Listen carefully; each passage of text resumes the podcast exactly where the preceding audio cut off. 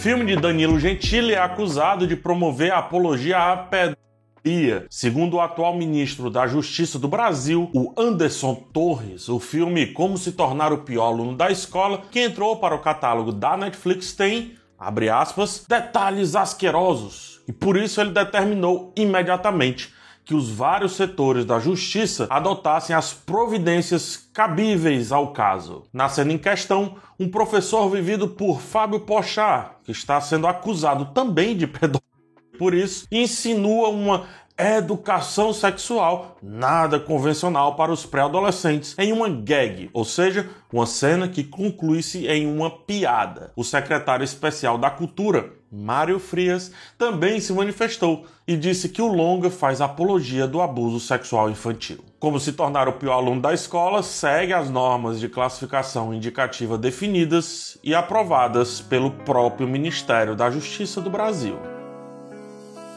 eu jamais imaginaria que em 2022 viria pegar o filme do Danilo Ventili para enaltecer o chamado Eu Lírico. Eu tenho crítica do filme aqui no canal, não é do meu apreço de forma alguma, é só dar uma olhada lá, mas daí a entender que o filme faz apologia ao abuso sexual infantil é não só um absurdo, como também beira o afastamento intelectual.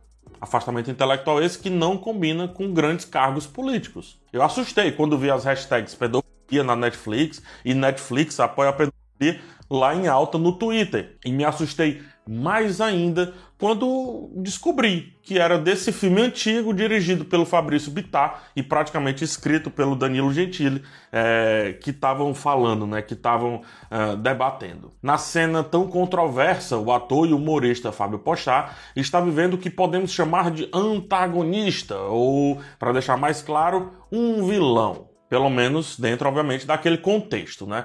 O personagem nem se dá bem ao final das contas e acaba também tendo o que merece diante ali das suas atitudes durante a história. A cena de humor jamais representa o que Fábio Pochá é ou deixa de ser. Na verdade, até representa, né? Representa que ele é um ator, assim como a cena também não representa quem é o roteirista ou quem deixa de ser mas como ele enxerga o mundo, ou seja, ele enxerga que possam haver professores que ajam a partir de poder, né, a partir do seu poder, o poder da hierarquia, para se beneficiar e oprimir aqueles que estão abaixo de você. Ou você acha que os atores que fizeram os padres acusados de pedofilia lá no filme Spotlight são padres e pedófilos? Não são, né? São atores. Eles estão atuando.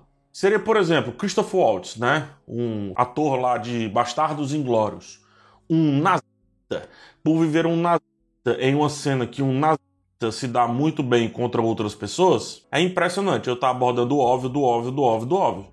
E para um ator, né? Que teoricamente entende desses assuntos. Mário Frias antes era ator. Ainda é, na real, né? Será que ele está atuando? O problema seria então a classificação indicativa do filme, que é para pessoas de 14 anos de idade e mais, né? Eu até concordaria se não soubesse os assuntos que rondam os jovens de 14, 15, 16, 17 anos, os jovens de 35 anos. E mais, né? Se o filme ele não puder ser visto e essa cena debatida por jovens nessa idade, como eles vão conseguir se proteger de uma investida de um professor pedófilo?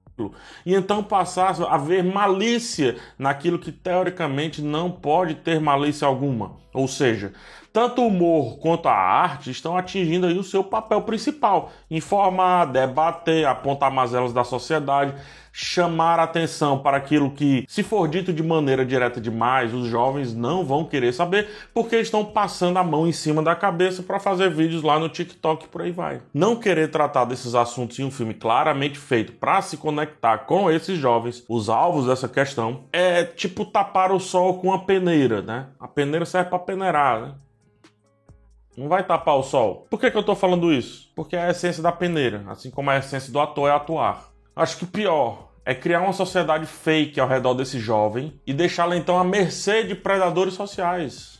Afinal, o filme Como se tornar o pior aluno da escola não é feito para pra gente, né? E os marmanjos que amam e veneram filmes desse tipo precisam aí sim urgentemente revisar sua classificação indicativa interna. Em vez de estar sendo discutida a qualidade em si de uma obra boba e tosca, estão desconstruindo a essência do eu lírico. O eu lírico é um nome fictício da voz da poesia ou da obra em questão, seja um filme, um roteiro, uma música, enfim. É a voz que expressa os pensamentos e sensações daquela pessoa ou assunto representado lá no que está sendo criado. Assim sendo, o eu lírico, presente em todo o texto poético, é uma criação do poeta e não o poeta em si.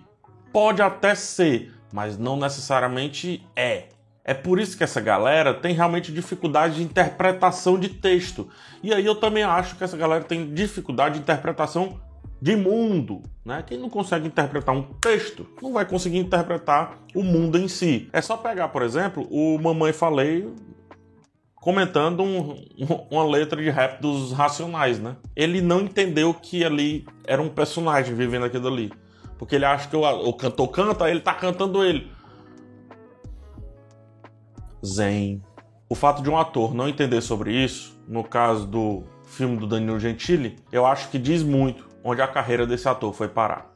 Para fechar, curioso como esse filme conseguiu desagradar a todos os lados do nosso espectro político. Em um momento ele fez apologia ao bullying, no outro momento ele fez apologia à pedofilia, nos dois momentos, ele se sai dizendo que é contra o politicamente correto e também contra o falso moralismo, como aponta. E talvez essa tenha sido a melhor piada de como se tornar o pior aluno da escola. Um filme que evidencia que a arte realmente ainda precisa ser muito debatida em sua essência, para que realmente não achemos que o Jim Caviezel, por exemplo, era realmente Jesus, né? E que morreu em 2004 e que Mel Gibson foi quem escreveu esse trecho da Bíblia. E filmou até, né? Então seria Mel Gibson um profeta. Deixa eu dizer para vocês aqui, mas só entre a gente, tá? A Paixão de Cristo é um filme. Mel Gibson nem escreveu a Bíblia, como também Jim Caviezel não é Jesus. Eles estão trabalhando, são atores e diretor. Ou era Jesus e eu não percebi? É isso, gente. Eu vou lá porque agora eu vou numa reunião do Decepticons, um protesto que vai ter dos Decepticons aqui, porque o Optimus Prime vai aparecer lá. Tchau, tchau.